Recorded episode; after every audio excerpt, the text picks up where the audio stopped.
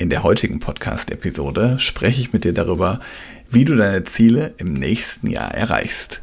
Los geht's nach dem Intro.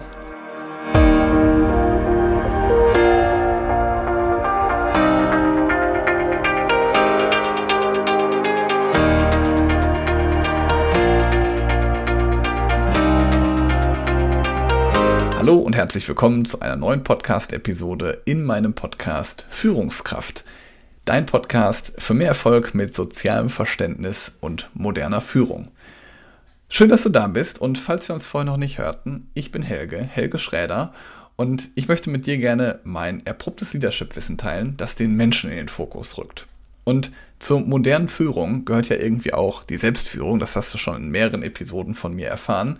Und jetzt gerade so Ende Dezember sind wir ja am Jahresende und das ist so eine typische Zeit, um über deine Ziele nachzudenken. Und es gibt auch total viele im Umfeld, die gerade über Ziele sprechen und kannst zum Beispiel auch sehr gut in der Fernsehwerbung feststellen, da gibt es äh, um, das, um das Jahr herum immer extrem viel Werbung für Partnerbörsen, für Fitnessstudios.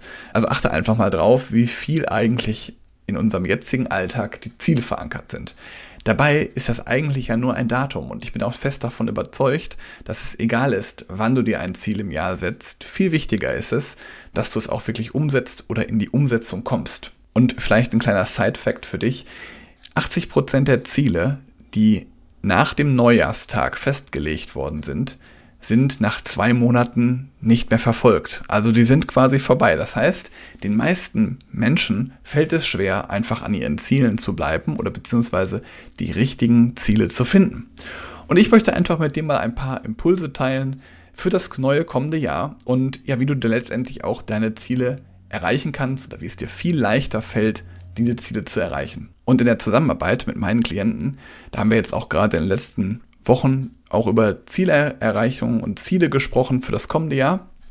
Und da fällt mir bei meinen Klienten immer zwei Dinge auf. Entweder sind die Ziele deutlich zu hoch, das heißt also, ich möchte gerne im nächsten Jahr vier Bücher am Tag lesen und vier Stunden Sport treiben am Tag. Ich übertreibe jetzt mal extra.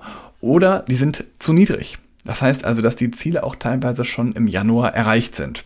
Und grundsätzlich finde ich das gar nicht schlimm. Ich finde, es ist auch ein Ziel, was man sich sehr hoch steckt, kann wirklich sinnvoll sein. Also wenn du dir sagst, ich möchte mir gerne ein sehr hohes Ziel stecken, das motiviert mich, dann ist das das Richtige. Also geh dahin, dass es sich für dich gut anfühlt und dass du dich wohlfühlst.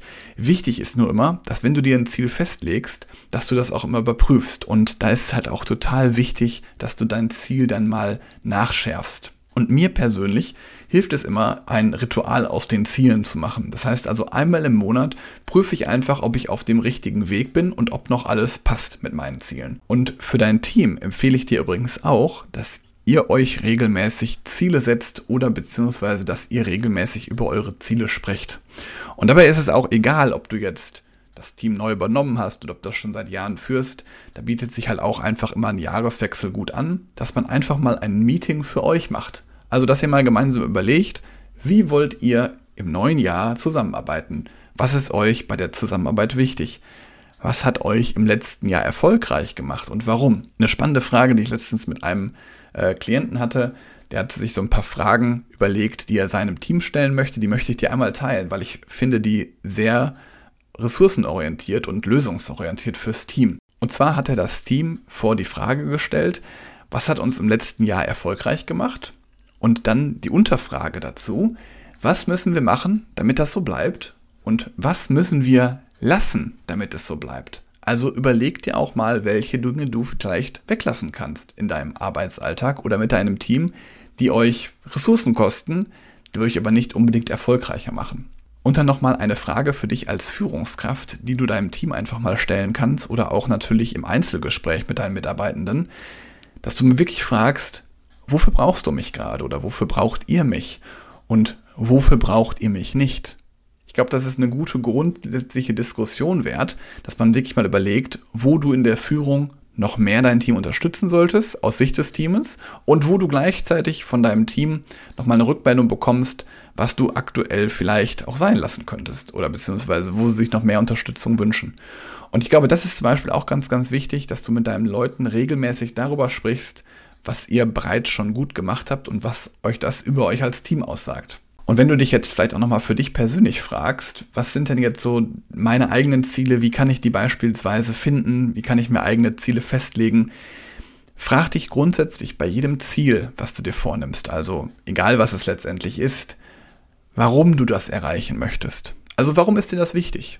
Ob es jetzt ein Urlaub ist, ob es jetzt eine bestimmte Sporteinheit ist, dass du dich wirklich einfach nochmal selber fragst, warum möchte ich das eigentlich machen? Und gerade wenn du darauf dann keine Antwort hast, ähm, wenn du also noch nicht genau weißt, warum du es machst, dann darfst du gerne nochmal in dich hören, nochmal dein Ziel nachschärfen, ob es wirklich das Ziel ist, was du wirklich verfolgen möchtest.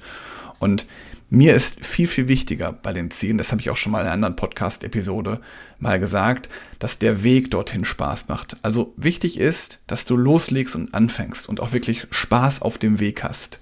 Und vielleicht, ja, vorhin schon gerade hat hier von, vom Sport erzählt. Ich finde es beim, beim Marathon ist das so ein gutes Beispiel dafür. Wenn du sagst, ich möchte gerne abnehmen und ich möchte gerne einen Marathon laufen, dann wird das natürlich eine Möglichkeit sein, wo du auf jeden Fall deutlich fitter wirst. Aber wenn dir die Vorbereitung dazu für den Marathon schon keinen Spaß macht, also der Weg dahin auf dieses Ziel, wenn dir das keinen Spaß macht, dann wird es für dich auch umso schwieriger sein, dich für den Marathon zu motivieren. Natürlich wirst du das trotzdem schaffen, wenn du dir das in den Kopf setzt und sagst, ich möchte gerne einen Marathon laufen. Aber du musst dir auch wirklich überlegen, wie möchtest du den Weg gestalten? Und der Weg, der darf meiner Meinung nach gerne leicht sein, weil dann fühlt sich auch das erreichte Ziel deutlich schöner an, wenn du den Weg als angenehm empfunden hast. Und meiner Erfahrung nach lässt es sich auch leichter erreichen, wenn du wirklich schon Spaß bei dem Weg hast. Ich hoffe, dass dir diese Impulse und Ideen für deine eigenen Ziele weiterhelfen, dass du auch wirklich es schaffst, dann im nächsten Jahr deine Ziele so zu erreichen, so wie du das dir gerne vorstellst. Das wünsche ich dir auf jeden Fall. Und dann wünsche ich dir und deinen Lieben natürlich ein schönes Weihnachtsfest. Komm gut ins neue Jahr und genieß die hoffentlich freie Zeit.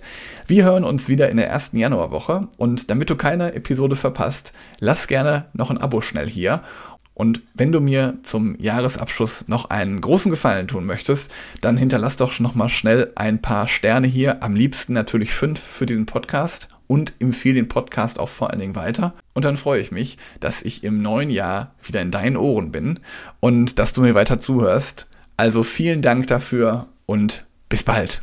Ciao.